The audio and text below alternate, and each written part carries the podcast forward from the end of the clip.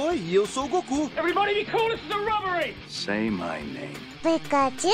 This is Sparta!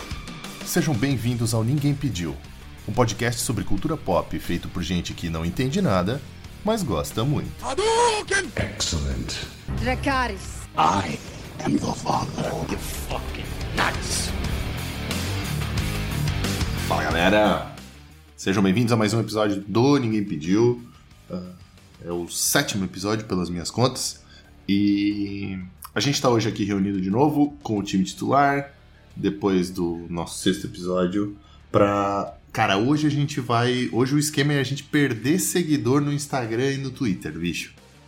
Porque hoje a gente vai falar da- das coisas que. Ou que todo mundo gosta, mas a gente não gosta, ou que ninguém gosta, mas a gente gosta, tá? Então. Eu tô reunido aqui com os meus amigos de sempre. Vitor Forcellini, fala pra gente qual que é o grupo de pagode que tu mais gosta. Cara, eu gosto do muito do Exalta Samba, que não é um grupo de pagode que não que é um grupo de pagode que não existe mais, mas eu gosto bastante da música deles. Bom, eu vou apresentar o Nathan Gonçalves, que a pergunta que eu faço pra ele é, Nathan, qual é, qual foi o pior filme que você já viu na sua vida? Fala Vitor, fala galera. Uma pergunta boa, hein? Pensar rapidinho, deixa eu ver, pior filme que eu vi na, na minha vida. Eu vou, de bate pronto, eu vou citar As Aventuras de James West. As Loucas Aventuras de James West, que é um filme de do Smith, de, do Velho Oeste, mas é bem ruim, assim, de, de memória, assim, é o que vem na minha cabeça agora. E não aconselho, não vejam. E Tá com a gente aqui também Felipe Tontini. Pro Felipe eu quero perguntar qual foi o último livro que tu leu, Felipe? Fala galera, tudo certo? Fala Natan. O último livro foi de Carl Sagan, O Mundo Assombrado pelos Demônios. Nicolas, eu quero saber qual personagem da cultura pop você tatuaria? Cara, eu já tenho um Noturno e um Batman e um Sephiroth tatuado. Eu acho que o próximo, cara. Eu não sei, teve um tempo que eu tava pensando em tatuar o Troll, velho, do, do World of Warcraft. Eu acho os orcs do World of Warcraft com um design bem legal. Eu acho que o Troll tem um, um, um design legal e é um personagem que eu curto bastante. Todos apresentados, agora já prepara aquele botão do unfollow porque a gente vai se destruir aqui pra vocês nesse episódio, então vamos pra ele.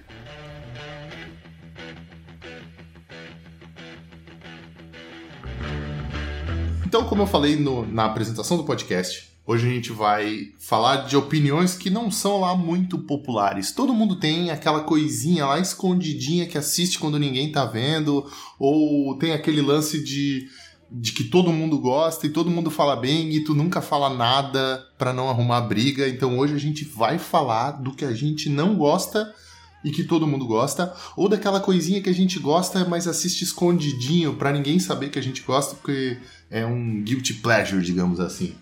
Vitor, eu preciso que você. Vai, puxa alguma coisa que é impopular aí que vai fazer as pessoas te. te darem um follow aí no Instagram, no Twitter, enfim. Cara, o meu é bem impopular, porque é o seguinte, é uma coisa que muita gente gosta, inclusive a academia, porque ganhou Oscar, mas eu não gosto, que é o Senhor dos Anéis. Tanto os filmes quanto os livros. Go back to the shadow.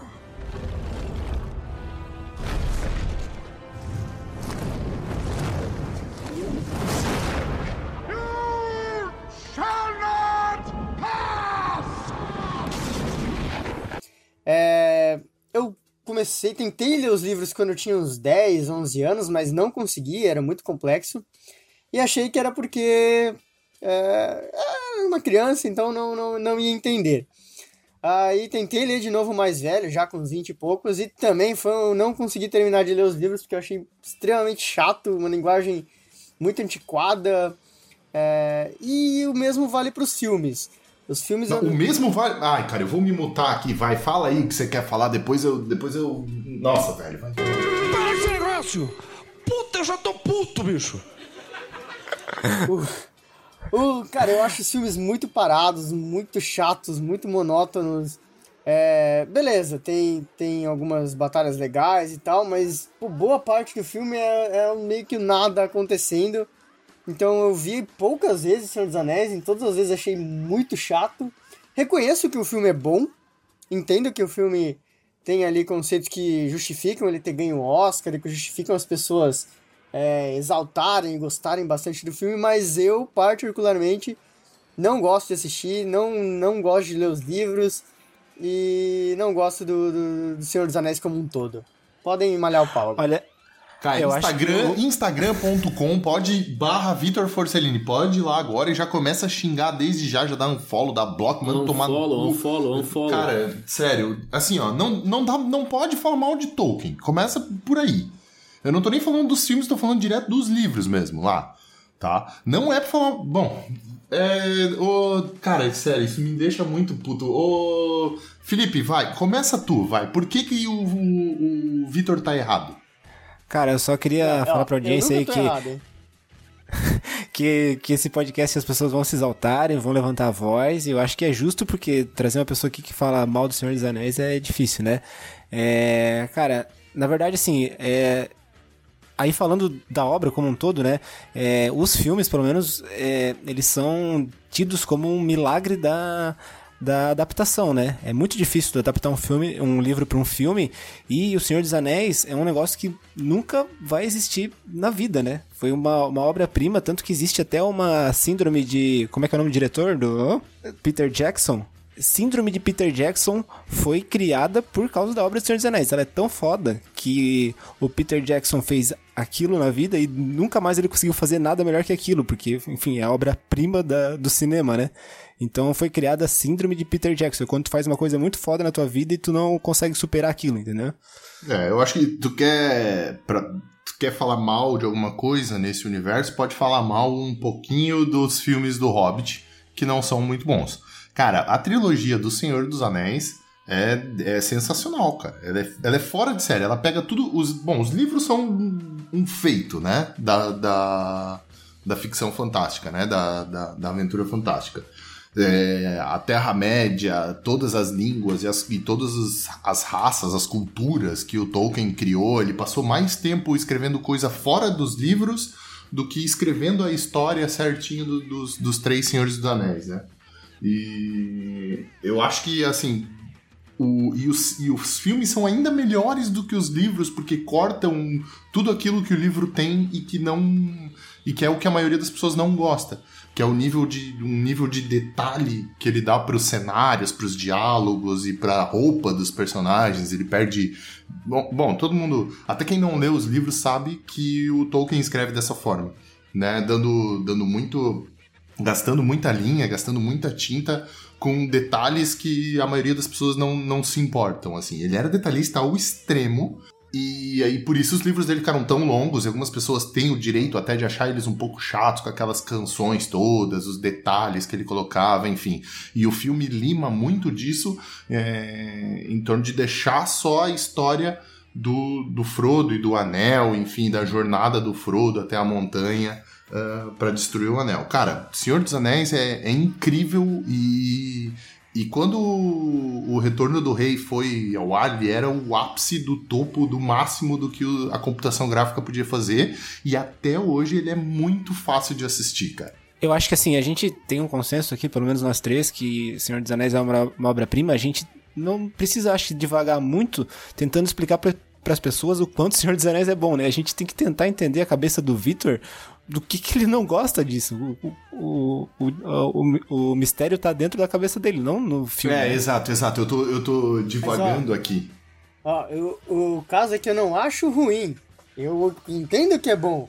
Entendo que é uma boa adaptação. Inclusive, eu acho que uma das, das coisas que me faz é, não gostar de Senhor dos Anéis é que ele é uma adaptação muito boa do livro.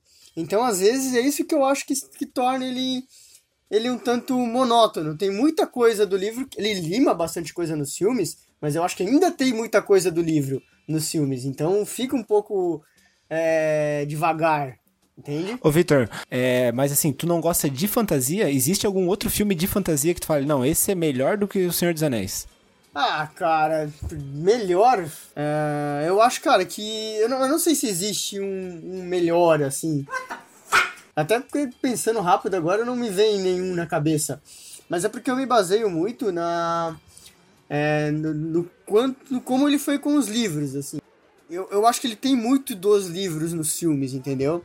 Tipo, dá, dá é o mesmo ritmo, mesmo, a mesma pegada. Então, eu acho que uma coisa acompanha a outra. Que, por um lado, é uma, uma qualidade da adaptação, né? Quando você consegue dar o mesmo ritmo do livro pro filme, eu acho que você. É, um acerto do diretor. Por outro lado, eu acho que dependendo do livro, isso traz umas outras questões que podem ser problemas. Natan, sobre Senhor dos Anéis, isso, dá os teus, dá os teus centavos aí sobre Senhor dos Anéis pra calar a boca do Vitor aí, que já tá falando muita merda hoje. Eu fiquei quietinho aqui ouvindo essas bobagens do Vitor pra. Eu acho que o meu parecer é o seguinte: eu não tive a oportunidade de, de ler os livros, então o meu contato com o Senhor dos Anéis foi através dos filmes. E os filmes são. Os três filmes são simplesmente obras-primas para mim. A riqueza de detalhes, o. É, como é trabalhado cada personagem, tu consegue se identificar com cada personagem, tanto com, com vilões quanto com os chamados mocinhos. Né? É, os detalhes da Terra-média, é, os idiomas que, que são criados do nada. É, e assim, eu tive a oportunidade de não ler, mas eu tive o livro nas mãos, né? E, e tem vários mapas e detalhes que tu fica impressionado, assim, como aquilo pode ter saído da cabeça de alguém. E, e os filmes, como uma obra cinematográfica, é algo fora do comum, tanto de direção como de é, trilha sonora. Então, o Vitor ele tá se contradizendo nele mesmo, então ele não consegue nem dizer um que foi pior, ele faz elogio e, e critica, então eu acho que ele no, no fundo ele gosta, mas ele não quer admitir. Na, no fundo na ele verdade, gosta, mas ele não admite. É, é, mas é o que eu falei, eu não gosto, mas eu reconheço que, que é um filme bom, assim. É realmente pelo. É, sei lá, como é que eu posso comparar? É que não tem comparação, cara. É, é assim, ó, é, o que esses filmes fizeram foi um negócio tão gigantesco e tão fora do, do, da curva que ninguém teve coragem de tentar fazer algo parecido depois, cara. Não teve um filme de. Acho que o que chega mais perto disso aí é um filme de Dungeons and Dragons, que acho que eles fizeram um tempinho antes, um tempinho depois de Senhor dos Anéis, sei lá, e que é uma merda, não tem comparação tá? Uh, porque, hum, tipo, ele, esses, os três filmes esgotaram tudo o que existia para se fazer de, de fantasia medieval uh, no, no universo do cinema, cara. Mas assim, ó, eu eu vou dar uns 10 centavos pro Vitor aí é, na questão de unanimidade do, do gosto do Senhor dos Anéis, né? É, existem pessoas, por exemplo, a minha mãe ou a minha irmã, que não gostam de Senhor dos Anéis, tá? Mas aí é só uma questão de, como o Victor, de mau gosto mesmo, né? Mas elas assistiram? Porque assim, ó, a minha, a minha namorada nunca assistiu O Senhor dos Anéis, tá? Ela se nega a tentar assistir Senhor dos Anéis. Eu já tentei fazer ela assistir várias vezes e ela não quer, porque ela acha besteira esse negócio de ah, é orc, é elfo, não sei o que, não sei o que, não sei o que, ela acha uma besteira gigante. Então, ela não consegue pular essa barreira, mas como um filme de ficção, de fantasia, se tu tá disposto a assistir um filme de fantasia, não existe uma pessoa no planeta que sente, a não ser o retardado do Vitor Forcellini, que sente na frente do Senhor dos Anéis e, sei lá, durma no final do Retorno do Rei, tá ligado? Ou durma no começo da Sociedade do Anel. Não, não existe uma pessoa assim, cara. Se tu, se tu se dispõe a assistir um filme nesse gênero, tu senta na frente da, da tela e tu vai ficar vidrado assim, talvez não o filme, todos os três filmes completamente. Eu acho que o Duas Torres tem ali um comecinho que é um, que é um, não é muito bom, mas é o, o resto é bom demais, velho. É bom demais, não tem como falar mal de nada, assim. Nem no quesito atuação, os caras entregam tudo que tem para entregar também, velho. É, eu acho que a gente começou pesado com o Senhor dos Anéis, né? É, eu, eu sei lá, cara. O Victor. É que eu acho que o Victor só quis causar. Quando a gente falou no grupo e daí ele falou que ele ia falar sobre isso, cara, eu já falei, ixi, cara, esse programa vai dar uma treta, meu irmão. It's a kind of magic. It's a kind of magic. Felipe, tu não gosta de alguma coisa que todo mundo gosta ou tu gosta de alguma coisa que ninguém gosta? Eu não gosto de uma parada que todo mundo gosta ou ao menos muita gente gosta, né? Que é Harry Potter. I'll be in my bedroom, making no noise and pretending that I don't exist. Cara, eu vou, vou trabalhar com duas linhas de, de raciocínio em cima do, do Harry Potter, tá? Eu entendo que é uma, uma superprodução, é um fenômeno, fenômeno mundial, mas é, o que me incomoda demais em Harry Potter, que desprende a minha atenção nos filmes, é o efeito Deus Ex Machina, que parece permear toda a série de filmes. É, todo mundo sabe que o conceito Deus Ex Machina, né, uma solução que vem do nada lá para um desfecho. E o Harry Potter com o mundo da magia, ele tem, ele permeia em cada filme ali pequenos elementos de Deus Ex Machina para resolver pequenas coisas, porque é, ela a J.K. Rowling trabalha com o mundo mágico e qualquer solução pode vir do nada. É, pode ser um item mágico que aparece. Então a gente tem já no primeiro filme ali, na, na câmera secreta, quando o Harry tá enfrentando o basilisco, ele recebe uma espada, né? Ele tá numa cena de clímax ali onde ele vai ser atacado pelo basilisco e ele aparece uma espada mágica que ele enfia na cabeça do cara. Tudo bem que muita coisa é apresentada antes, né? Aí vocês vão dizer que não é Deus Ex Machina, porque esses itens foram apresentados previamente, é... mas me parece que eles são apresentados previamente só para dar aquela solução no final, sabe? É isso que tu quer. Esse é, essa é a base do teu argumento para dizer que Harry Potter é ruim, é isso? Ah, cara, e, e, na verdade sim. É, além disso, é, eu entendo também que é um filme que depende muito da idade de quem tá assistindo, da, de uma geração, para tu poder se conectar com os personagens. É, quando eu vi, eu já era mais velho, eu não tinha a idade de Harry Potter e eu eu sei de muita gente que é mais, né, o público de, Harry Potter fã mesmo, é um público mais jovem que tem mais ou menos a idade de Harry Potter. Porque, enfim, essas pessoas cresceram vendo Harry Potter, eles tinham a base de idade. E é muito mais fácil de so se conectar com o personagem. E o filme, eu acho que ele depende muito disso para tu se conectar. Diferente, enfim, a gente vai citar outras grandes franquias aqui, como o próprio Senhor dos Anéis ou como Star Wars, tu não depende disso para se conectar com o filme, sabe? É, eu acho, é, assim, eu, eu, gosto muito de Harry Potter, tá? Uh, antes de passar a palavra pro, pro Potterhead da, da, do grupo aqui, que é o Vitor, uh, eu vou só te dizer que eu, eu discordo completamente do que você está falando do lance Ex Machina. Pode até ser que tenha uma ou outra coisa que acontece meio do nada para salvar o protagonista, como ah, acontece toda hora em anime ou em qualquer outro em, em, outros tipos de produtos da cultura pop, mas eu acho que tem um conceito no, ligado a praticamente todos os filmes do Harry Potter, que é aquele conceito da, da arma de Chekhov lá, que é tipo um elemento que é apresentado antes de uma forma qualquer e que é um elemento que vai aparecer depois. Então, tipo, é isso que é, esse é um conceito narrativo que é empregado com frequência em Harry Potter e que diz, diz isso, que se, quando tu apresenta alguma coisa no começo da história, tu sabe que isso vai ser utilizado para alguma coisa no final. E eu acho que isso aparece com uma frequência muito maior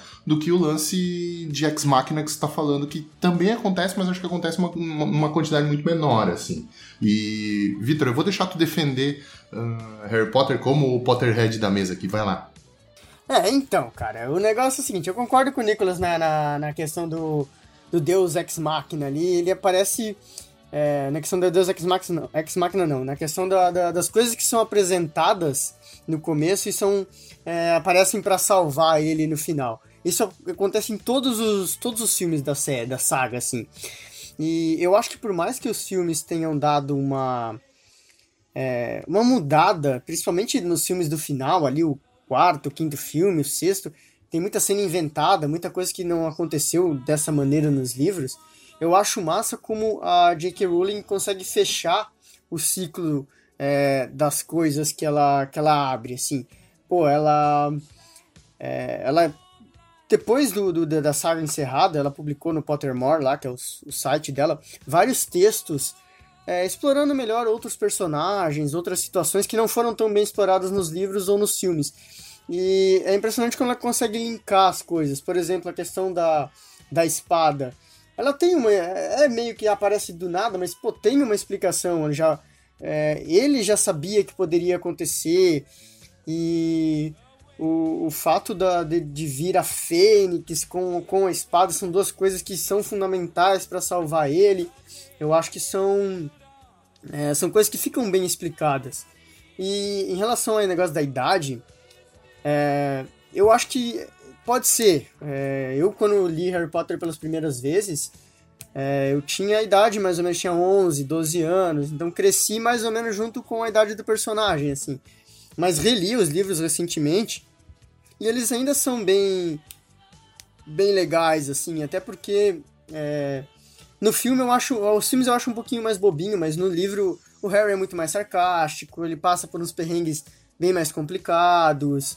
É, acho que o filme se conecta, é, explora muito bem a, a questão da, das referências, né? Ele, se você for olhar a história do, do, do vilão que é, é, quer que uma raça superior subjugue outra, e aí tem o pessoal que luta contra. É, é, é, meio que uma história que, se você olhar na humanidade, ela acontece com frequência. Então, eu acho fácil as pessoas se identificarem com isso, ou olharem para isso e enxergar alguma coisa que as aproxime, assim, né?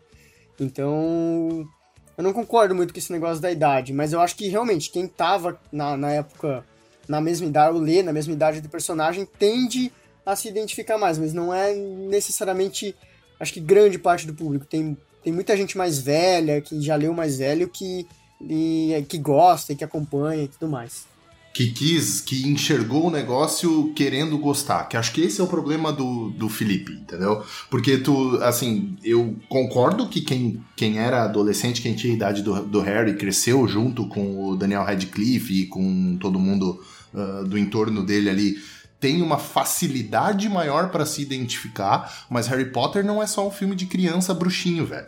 Harry Potter tem muita coisa atrás que, se você quiser enxergar, principalmente esse lance de, de, de discriminação toda que acontece com o Ron ou que acontece com a própria Hermione e tal, uh, eles isso são conceitos muito adultos que estão inclusos num filme que é sim para criança, tá? É feito para que as crianças se identifiquem com uma facilidade muito maior, mas que se tu quiser enxergar alguma coisa, se tu quiser prestar e se tu quiser olhar prestando atenção, ignorando o fato de que são, sim, crianças numa escola de bruxo e tal, é, você consegue extrair coisa ali uh, pra, pra, tu, pra tu gostar. Agora, se tu vai querendo não gostar do jeito que você foi, aí realmente você não vai gostar disso, você não vai gostar de Crepúsculo, você não vai gostar de Dragon Ball, você não vai gostar de uma porrada de coisas não, e, que e, é feito para criança, velho. E tem outra coisa, os, os últimos livros, principalmente o, o quarto, quinto e sexto, eles são bem sombrios no final, assim, eles terminam com algumas mortes importantes, algumas é, algumas situações que, assim, não são nem tão infantis, assim, sabe? É, então eu acho que ele é, ele agrada o público infanto-juvenil ali, mas tem algumas coisas que já são um pouco mais mais pesadas. E como o Nicolas falou, né, a questão dos preconceitos e até coisas que, é, lá, por exemplo, a situação dos elfos, que eles normalizam e muita gente não vê um, algo, como algo incomum, é, a gente consegue encontrar no mundo real exemplos disso, né?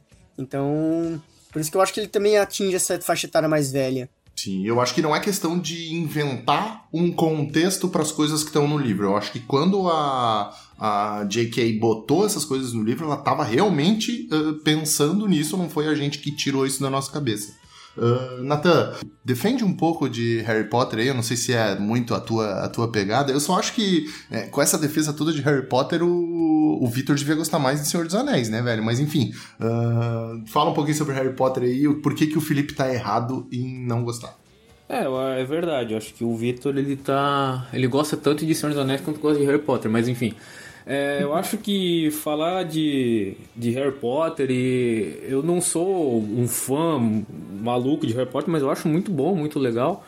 É, eu acho que quando se fala de, de um filme de magia, uma obra que envolve magia, e falar de, de Deus Ex Machina, eu acho que é meio chovendo molhado, né? Porque se tu tá falando de magia, uma hora pode pintar alguma coisa assim. É, mesmo entendendo o que o Felipe quis dizer.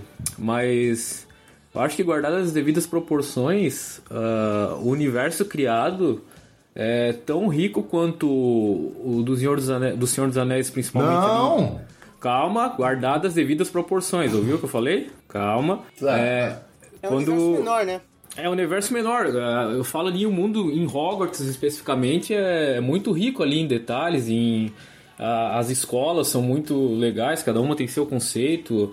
E como vocês falaram, tu pode tirar muita coisa dali que não é só pra a criança, pra adolescente, é, tem muita coisa, a discriminação com os trouxas, que são os não bruxos, tem a, o Ministério da Magia, que envolve uma questão, queira ou não, uma questão política da escola. É, eu acho que eu consegui ler os livros até o quarto volume, que é o Cálice de Fogo. E se eu fosse fazer uma crítica ao Harry Potter, é só adaptação para os filmes mesmo, porque principalmente no quarto livro que eu li, que é o que eu mais me recordo, a riqueza de detalhes é, é absurda, assim, é bem, bem mais legal você ler os livros do que os filmes, embora os filmes também sejam bons. É, eu acho que o Felipe, ele, ele, se ele assistir mais, mais uma vez, eu acho que pode ser que ele mude de ideia, É, quem sabe. Era, era isso que eu ia perguntar, Felipe. Eu acho que você devia se dispor a assistir o, o Harry Potter com um olhar um pouquinho diferente. Acho que você vai perceber que ele é um pouco melhor do que você imagina que ele é, assim. Assim, ó, é, eu já vi várias vezes, principalmente os primeiros filmes, porque, né, eu começava a ver e aí, tipo, parava de ver, aí depois de um outro ano eu queria terminar a série e aí começava de novo. Então os primeiros filmes eu vi várias vezes e, e os últimos eu vi só uma vez mesmo. É, eu entendo, como eu falei, da relevância desse filme, mas o que eu tô justificando aqui é o fato de eu não gostar deles é, e o, o porquê que esses filmes não, não me conectaram com, com eles, né? Pra mim é sim Deus Ex Machina, porque é, independente de, de ele trazer a, a- apresentar previamente, isso acontece num- nos momentos muito cru, é, momentos cruciais da história e, e que, enfim, por se tratar de magia, cara, é muito delicado isso porque pode ser qualquer coisa, entendeu? Se o Harry Potter fosse brocha na história, ela ia apresentar uma piroquinha mágica lá no começo que ia resolver a parada, entendeu? Então, Se ela é- apresentasse eu acho- no começo, acho que não era problema, mas tudo bem. é bem frustrante. É, mas é isso, cara. Eu acho que é só. é, tem muito essa questão de conexão, né? Como eu falei, né? É, não é um filme que eu olhei com os mesmos olhos que muita gente, né?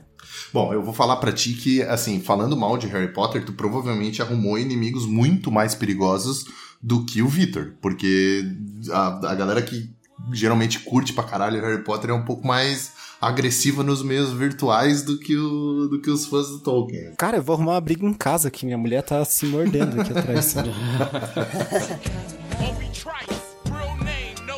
Assim, ó, a gente já falou de dois baita clássicos, tá?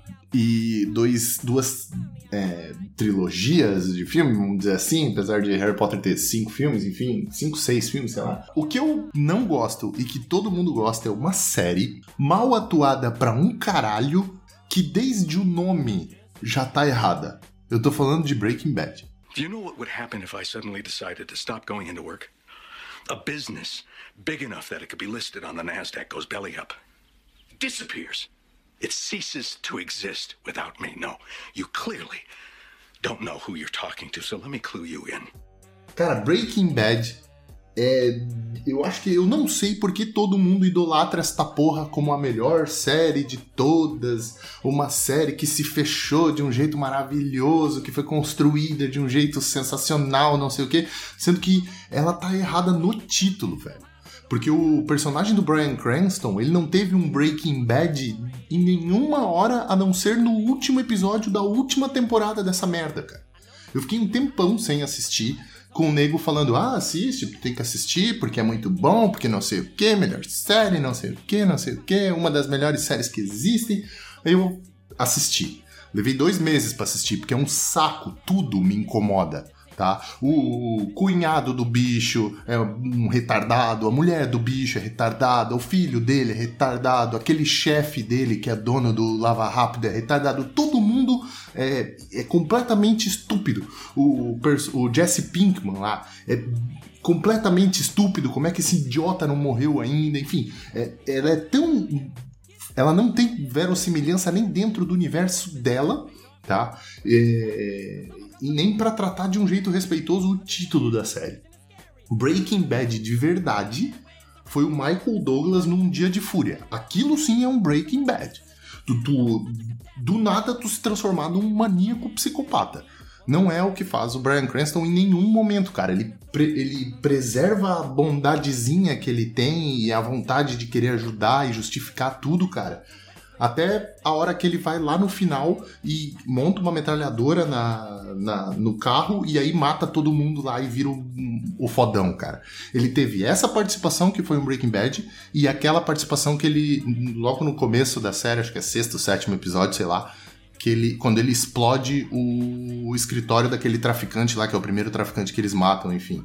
Uh, lá ele teve verdadeiros Breaking Bads. Mas no mais, cara, a série só é muito mal atuada por todo mundo, do Brian Cranston ao detetive que é amigo do Hank lá. É, todo mundo atua muito mal e constrói muito mal um universo que, no fim, é só muito ruim, assim. Então eu odeio Breaking Bad, cara. Odeio. Não adianta falar porque é muito ruim. Não, mas peraí, vamos, vamos com calma. É, eu acho que tu falar que, tem, que o único Breaking Bad que ele teve foi, foi esses aí, eu acho que eu, eu tá, não é muito bom. Né? Ele, tu citou a morte que ele fez no Tuco Salamanca lá, já foi uma. É, a do final, com certeza, é uma. Ele deixando a, a namorada do Jesse morrer é outra. E comparado ao que ele era no começo da série, um completo tanso, assim, um completo homem de família que não fazia mal para um pássaro. Isso foi uma construção até o final da série, por isso que todo mundo diz que ela é tão redonda assim. E a atuação dele, talvez tu tenha ficado tão nervoso com ele, porque a atuação dele justamente foi boa para te, te deixar nesse, desse jeito assim. É, e eu acho assim, ó, eu, você, eu não sei o que o Victor e o Felipe vão falar, mas é, não é a melhor série que eu vi na história, mas com certeza é no meu, meu top 3 por, pelos personagens, como são tratados. Eu acho que o Jesse Pink mantém um, um arco muito, muito fechado de como ele era um, um drogado e foi. E foi é, quando eles foram começar a produzir a metanfetamina, ele criou é, um laço com, com o Brian Cranston durante toda a série. É, mas assim, o Vitor e Felipe, defendo aí vocês, tem Cara, mais argumentos. Na real, eu vou acompanhar o Nicolas, eu também não gosto de Breaking Bad. Assim, eu não. Eu não cheguei nem a ver a série inteira, eu vi. Acho que a primeira, segunda temporada só. Mas assim, não, não me cativou. Achei uma série muita maluquice acontecendo. Também tive a impressão de que era todo mundo meio retardado, assim. E não achei. Muita gente falou, ah, não, a série é engraçada, a série é legal. Não achei nada engraçado, achei tipo meio um humor é, previsível, assim. Então não, não, também não gosto. Não odeio a série, até porque não, não assisti inteiro. Não sei se fechou certinho, se, se realmente teve esse arco completo. Mas do que eu vi, assim, eu não gostei, tanto é que não tive vontade de continuar vendo. Não, o Felipe gostou bastante, tá? Eu sou eu só assisti essa merda porque o Felipe me encheu o saco para assistir Breaking Bad, cara. Fa defende aí, que eu quero ver se tu tem as moral. Essa é a melhor série de todos os tempos. Cara, essa série é sobre a evolução do personagem. O Breaking Bad que tu falou ali, ele tem. É, ele acontece durante toda a série, inclusive não só com, com o Mr. White, né? É, cara, começa a série com um cara que tem. É, trabalha em dois empregos ele tem aquela frustração dele do negócio que não deu certo lá, que ele perdeu com, com aqueles amigos, amigos, né, entre aspas, dele, que ele perdeu um negócio milionário, vendeu por 5 pila, tá? Ele, ele, assim, ele trabalha ele é um fudido, né? Ele é um fudido e ele descobre que, que ele tem câncer. E nesse momento já é um Breaking Bad dele, porque ele percebe que vai morrer e o cara tá com foda-se. Ele, um cara de 50 anos, um senhor professor de química, decide começar a vender droga aos 50 anos, cara. E aí, cara, a evolução desse personagem durante a série, ela é fantástica, assim, ó. E, é, essa série tem tanta coisa boa, cara. Vou, sei lá, vou, vou por partes aí. É, ela fala da, da química, né? Ela faz direto analogia, eu acho que isso é, é, muito peculiar nessa série, assim, que quando ele tá dando aula lá, ele fala sobre a química, que é o estudo da matéria, o estudo da transformação. Ele faz toda essa ligação com o que ele passa com a própria química, né? Então acho que aí já tem um ponto bem interessante. É... E além do, do, da catarse, né, que é essa série, que ele vai cara, ele vai escalando no crime ali e isso traz assim uma. É, como é que eu vou dizer? Traz uma.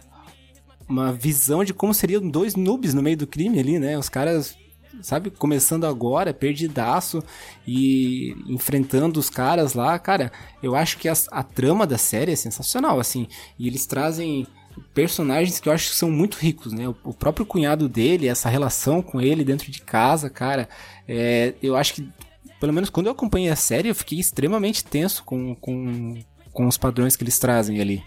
Eu acho que essa série é muito rica e principalmente é, na questão da filmagem também. É, se for ver ângulo de câmera, cara, parece um filme. Eu acho essa série extremamente foda. Ok, essa, essa aí eu vou dar pra ti.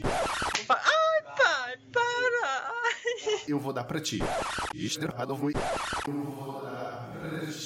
Hum, boiola. Tá, essa, esse ponto eu vou dar pra ti. Ele, ele realmente é muito bem filmado, com uns takes e uns enquadramentos muito interessantes e tal, bem legais.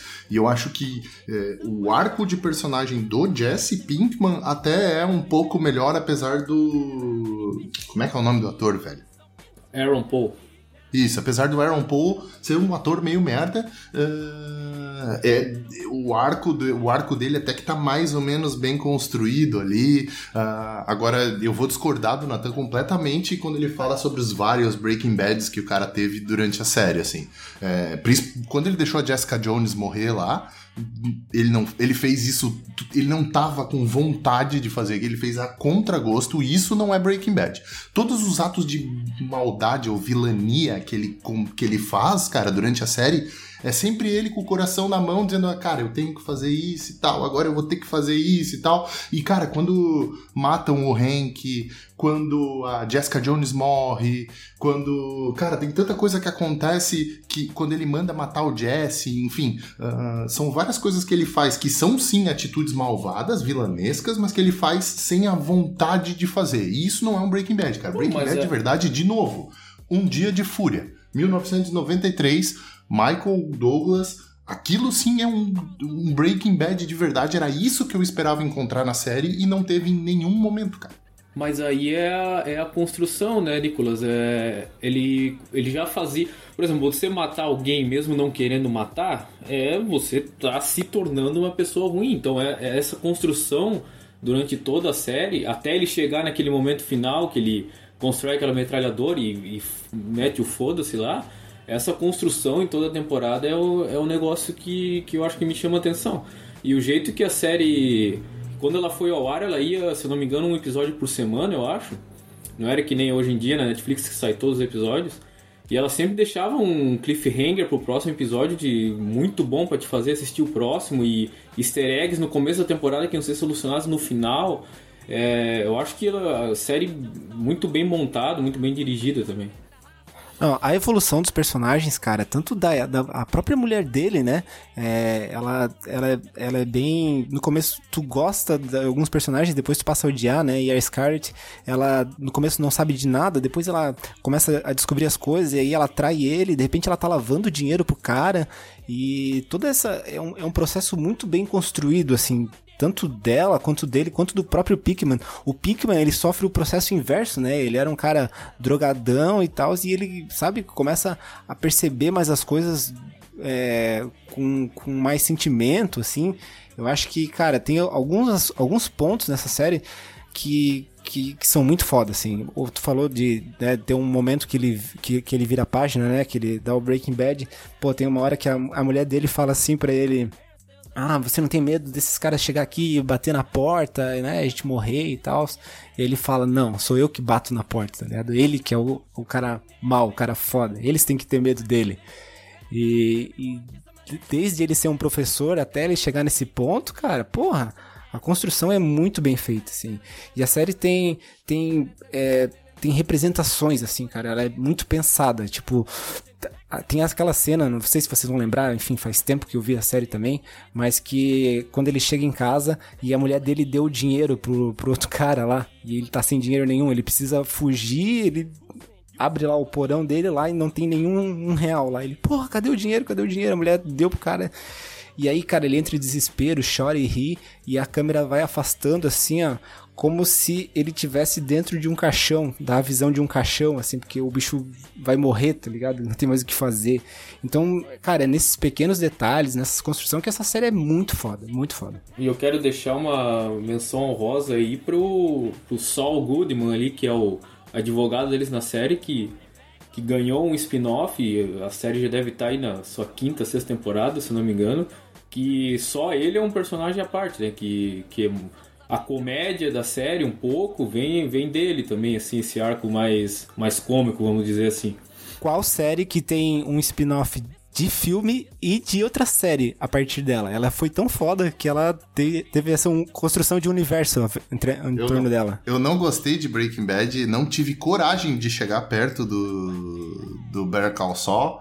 E eu assisti o El Camino lá, que é um filme que, pff, sério, existindo ou não existindo, foda-se. Tá ligado? Então, acho que nada de, nada de bom saiu de dentro de Breaking Bad. assim, Pelo menos na minha opinião, sei lá. Eu acho muito mambembe, todas as atuações são horríveis, enfim. Ah, Cara, assim, eu não vou estender muito nesse papo, porque eu geralmente falo mais do que todo mundo no podcast aí, só pau no cu do Breaking Bad aí. Nathan, tu gosta de alguma coisa que ninguém gosta, ou tu não gosta de uma coisa que todo mundo gosta? Fala pra gente.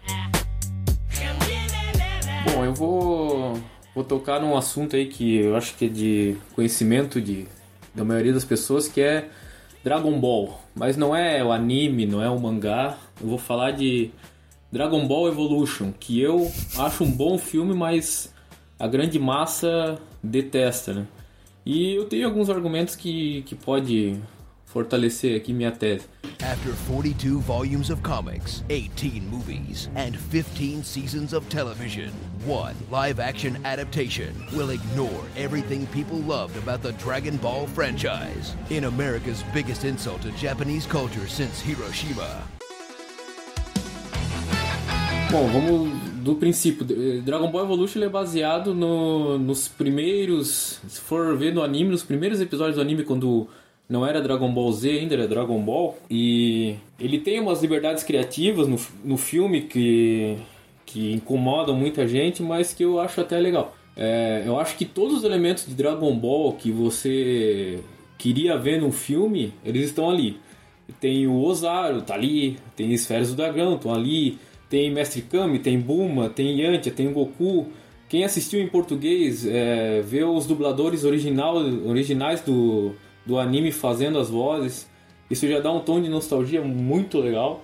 E eu acho que a história que eles trouxeram pro filme, que é quando o avô do, do Gohan morre e, e dali ele vai buscar as esferas do dragão e tem o Piccolo como, como vilão. Piccolo que incomodou muita gente, o visual do Piccolo, mas que mim não incomodou nada. Porque ele é um alienígena, então por que, que todos os alienígenas do, do cinema podem ter um visual horrendo e o Piccolo não, não podia ser um pouquinho mais normalzinho? Mas enfim. É, eu acho as lutas assim, ó, do, do filme legais. É, muita gente fala que, o, que os efeitos especiais do filme é uma bosta, mas se tu comparar com, por exemplo, o terceiro Matrix que pega o Neo lutando com, com o Smith lá, parece um jogo de Play 2 e no Dragon Ball Evolution nem parece isso. É, eu acho que isso não me incomoda. A história pra mim é bem, bem amarradinha. Tem o, a Goku e a Tite se conhecendo, eu acho legal. Eu acho que quando eu vi, me remeteu a, a todo o anime que eu já tinha visto lá atrás, me re- remeteu a boas lembranças e tudo que a galera fala que ah, efeitos especiais é uma bosta, botaram um ator americano pra fazer o Goku, é, nada disso me incomodou. É, eu acho que é um filme que se propõe a entreter, se propõe a, a prestar homenagem a uma saga, e eu acho que ele fez isso bem feito, ao meu ver. Então, esculachem aí, que eu sei que vocês podem esculachar muito, então fiquem à vontade. Tá de sacanagem, Posso não é primeiro? possível, cara. Não é possível, cara. Não precisa. Eu vou fazer fila aí. Descarregar minha Ah, raiva? claro, claro, vai, Vitor, vai fundo lá. Eu tô com uma vontade de tacar um tijolo no Natan por ele ter defendido este Sério, cara. anticristo do, do Dragon Ball. Primeiro que assim, cara, o... se eu fosse o Akira Toriyama, eu tinha processado quem fez essa diabo de filme por é, usurpar a minha ideia pra fazer algo tão ruim. Nem sei se Ah, ele pode ele- fazer isso, mas eu teria feito.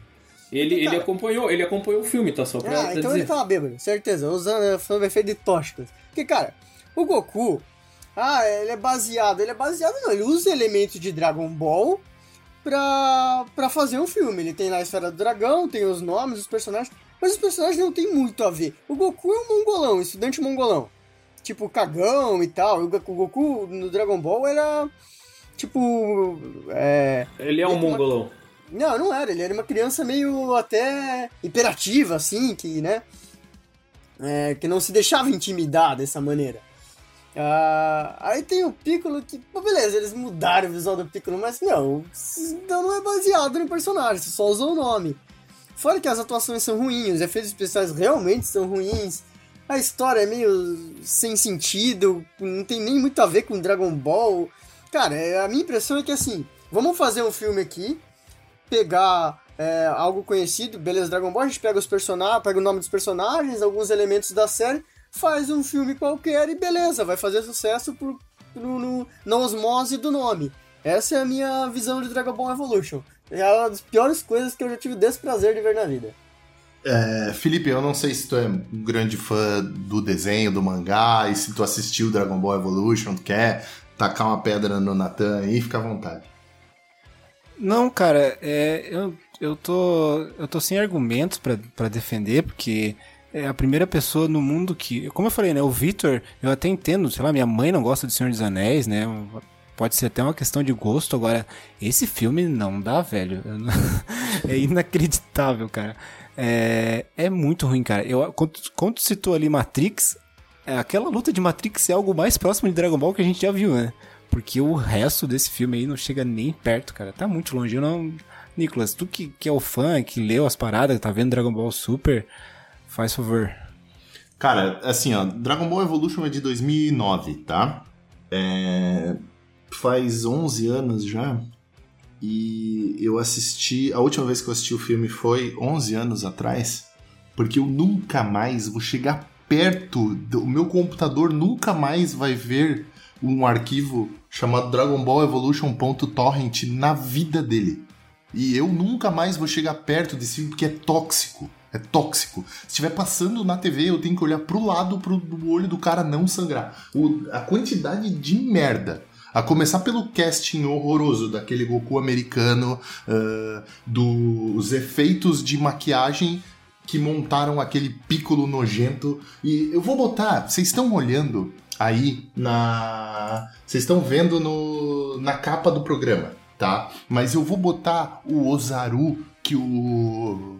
Que esse filho da puta do Natan tá falando, eu vou botar na capa do episódio pra vocês verem se parece qualquer. Cara, se lembra qualquer coisa do Ozaru original, tá? A mitologia de Dragon Ball foi toda enfiada no cu com esse filme, tá? A Bulma não tem cabelo azul, começa por aí o Goku já é grande no filme. Então, a- o Nathan tem razão. O filme não, não se baseia em nada no Dragon Ball Z, né? A Titi não, a, a Titi não é casada com ele, existe o Gohan, não existe um monte de coisa, tá? Então, realmente é baseado no Dragon Ball original. Só que o Goku é grande, o Goku tá na faculdade, e aí o Goku arruma briga dentro da faculdade do colégio, eu não sei direito no que, que ele estuda lá. As cenas de luta são uma bosta, tá? O, o Felipe tem razão, a luta do Neo com o agente Smith no final de Matrix, cara, Matrix eu falo, a gente fala de Matrix em todos os episódios desse programa, é impressionante.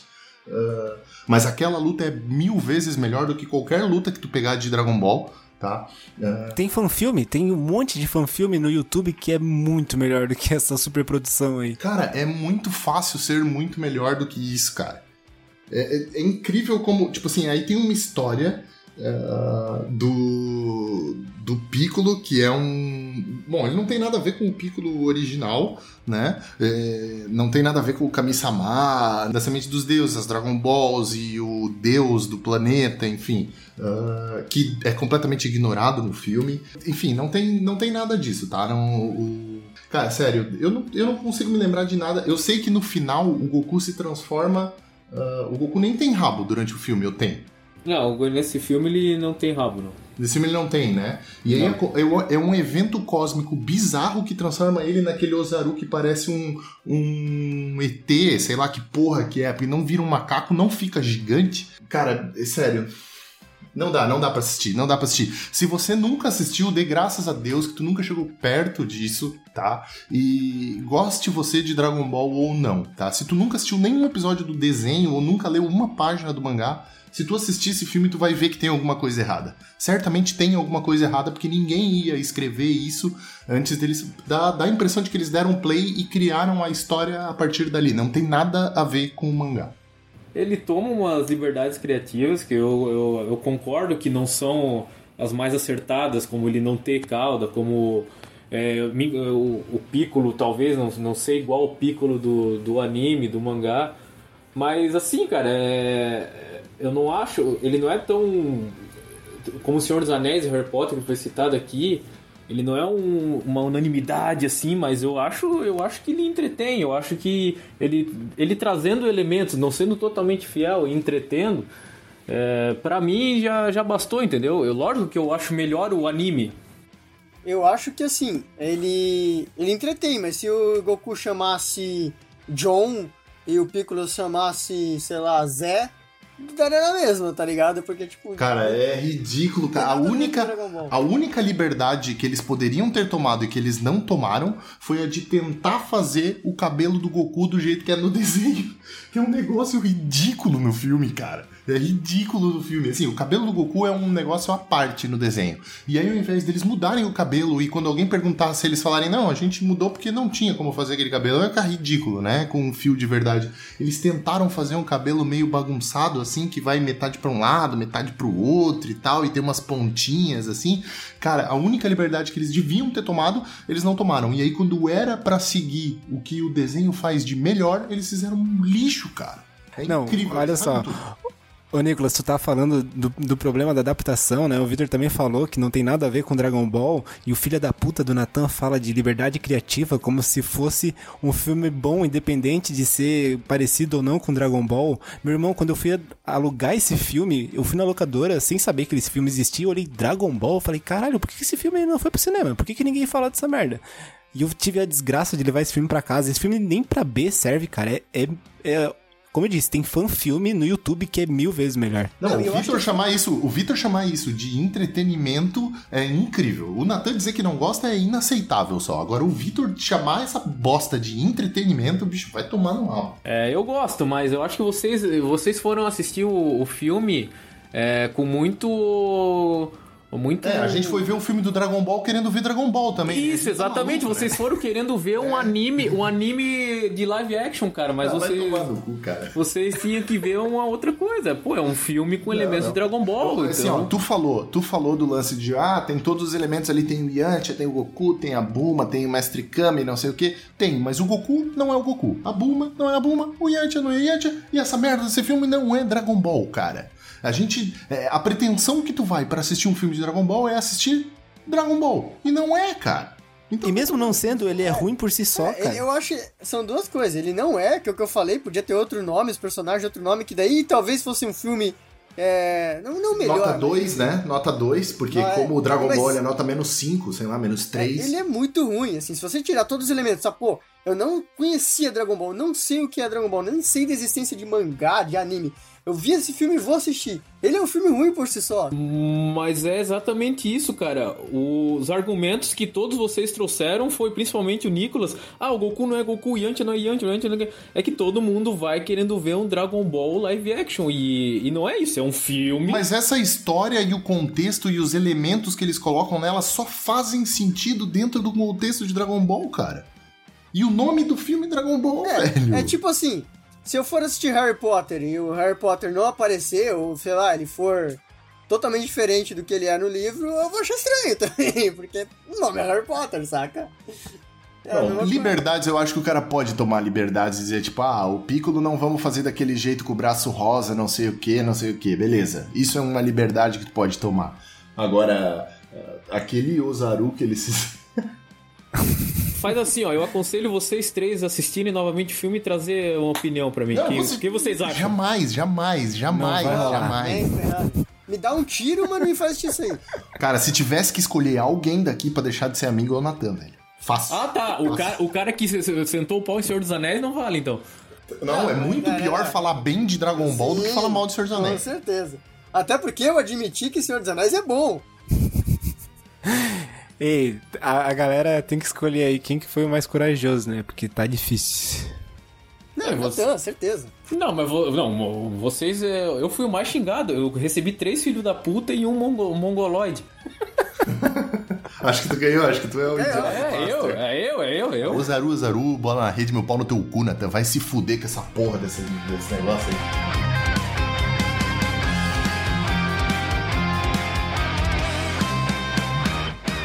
Então tá bom, gente. É, seguinte, eu espero que vocês não tenham desfeito a amizade comigo, mas com esses outros três filhas da puta aqui.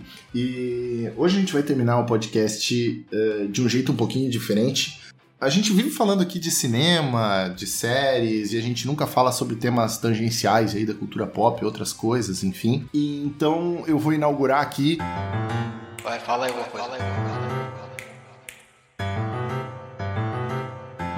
Eu vou pedir para cada um dos participantes indicar alguma coisa que seja fora do tema que a gente está uh, conversando no podcast. Então, eu vou começar hoje pelo Felipe Tontini. Cara, é, vou indicar. Vi ontem, tá? Comecei ontem, mas é, é bem interessante. É uma série da Netflix de esportes pelo mundo. É, essa série fala de esportes bizarros pelo mundo. Cara, Assiste só o primeiro episódio que já tá valendo a dica. Então tá legal. Natan Gonçalves, sua vez, indica alguma coisa aí. Eu vou indicar um, um livro aqui que eu, que eu recebi. É um livro bem famoso, até muita gente deve ter lido já, mas para quem não leu, é, o nome do livro é A Sutil Arte de Ligar o Foda-se. É, o autor é Mark Manson, acho que é assim que pronuncia. Basicamente, é, ele fala sobre levar a tua vida literalmente tocando foda-se, que tu não é o melhor, que vai dar um monte de merda. E não é necessariamente um filme, um livro de autoajuda, mas é um filme bem legal. Um filme não, um livro bem legal, um livro leve. É, e essa é a minha dica aí. Vitor Forcellini, a tua indicação aí de uma coisa fora do tema que a gente está comentando hoje. Fala aí. Bom, eu vou indicar uma série de livros, na verdade, que já é bem conhecida. É, as, as, os, todos os livros do Sir Arthur Conan Doyle, que tem o Sherlock Holmes como personagem. Eu re, estou relendo alguns, porque um amigo meu comprou e a gente estava conversando sobre esses dias. Então eu comecei a reler e são muito bons. E especialmente o Um Estudo em Vermelho, que é o melhor deles. Um Estudo em Vermelho é bem legal, cara. Tem, tem audiolivro no YouTube também, uh, do, desse, desse conto específico. Tem dos cão, o Cão de Baskerville, tem... Bom, tem, tem vários aí no YouTube, é só procurar. Uh, é bem legal. Uh, eu vou indicar para vocês uma coisa que eu acho que não é um não é o normal de todo mundo aí, mas é uh, uma plataforma de streaming que talvez você conheça, talvez não, chamada Crunchyroll. Tá? Eu vou deixar o link lá na, na postagem, o link de todas essas coisas aí que a gente indicou vai estar tá lá na postagem também. O Crunchyroll, ele é tipo um Netflix, vai, de, de animes, que tem bastante coisa da temporada atual que tá passando no Japão. Então, ah, muita, muitos dos desenhos que estrearam no Japão num dia, no dia seguinte estão nessa plataforma já legendados bonitinho. Tá? A assinatura é um pouquinho cara no momento, por causa do dólar e tal, ela tá custando perto de 30 reais por mês, assim, mas se tu assiste bastante desenho japonês, tem bastante coisa nova e tem muita coisa antiga também, tem Gundam Wing, tem todo o Bleach, o Naruto todo, o One Piece, eles também passam uh, junto com o Japão. Recentemente eles reformularam o aplicativo de celular e agora tá parecido com uma Netflix. Sempre foi a minha, a minha treta com o Crunchyroll, sempre foi que ele era um serviço que parecia que estava em beta e que era uh, feito num fundo de quintal e tal. Agora eles estão com um aplicativo para celular que é muito bom. E você pode também, igual Netflix tem aí para Smart TV, tem para Apple TV, Google Chrome, tem para celular Android, tem para tudo, tudo que é plataforma aí. Então acho que é legal para vocês assistirem alguns dos animes que eu resenhei no, no site vieram de lá e vai ter muito mais coisa por vir aí. Por falar em site, acessem ninguémpediu.com.br, entrem na publicação desse, desse episódio para conferir os links de tudo que a gente é, recomendou agora nesse quadro final, para ver a foto do Ozaru de merda no, na, na, na miniatura do, do player ali e para deixar o seu compartilhamento e o seu comentário sobre o seu assunto aí. Uh, você quer indicar algum, algum tema pra gente? Quer falar quem de nós você já entrou lá no Instagram e desfez a amizade, concorda com alguma coisa que foi falada aqui no podcast por um de nós quatro e quer se juntar ao time de excluídos e tal, entra lá, é ninguémpediu.com.br, entra lá na postagem, tem também alguns textos, outras coisas, links para as redes sociais estão todos lá e tal. É... Bom, por enquanto eu vou dar tchau e até daqui a 15 dias. Dá tchau aí todo mundo, valeu, um abraço. Falou, falou. Valeu.